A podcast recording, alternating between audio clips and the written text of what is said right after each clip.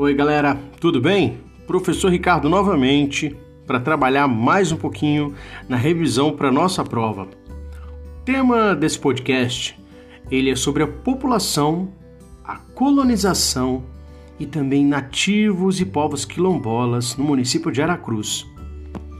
É, quando falamos sobre a origem de Aracruz, o surgimento de nossa cidade está ligado diretamente ao processo migratório, seja na busca de recursos, na busca de melhor condição de vida, como ocorreu com nativos, portugueses, italianos.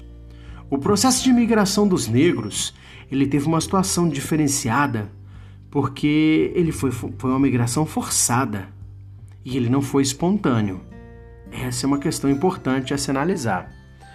A primeira povoação fundada pelos portugueses foi justamente com o objetivo de catequizar os índios, situada ali às margens do rio Piraquiaçu, na vila de Santa Cruz, onde inclusive está a nossa escola.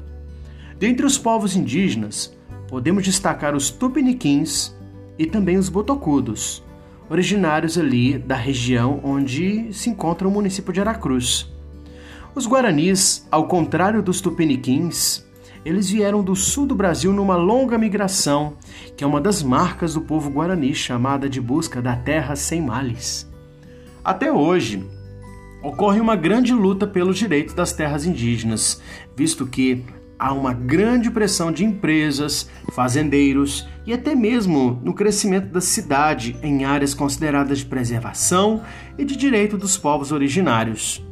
Indígenas enfrentam dificuldades para poder garantir o seu acesso à terra, enfrentando inclusive conflitos ocasionados pela invasão de suas terras. As lutas, elas não ocorrem apenas dos povos indígenas, como também dos povos quilombolas, oriundos de redutos de antigos escravos negros. Os afrodescendentes que vivem nessas regiões são as pessoas justamente que descendem dos africanos que foram trazidos para o Brasil na condição de escravos.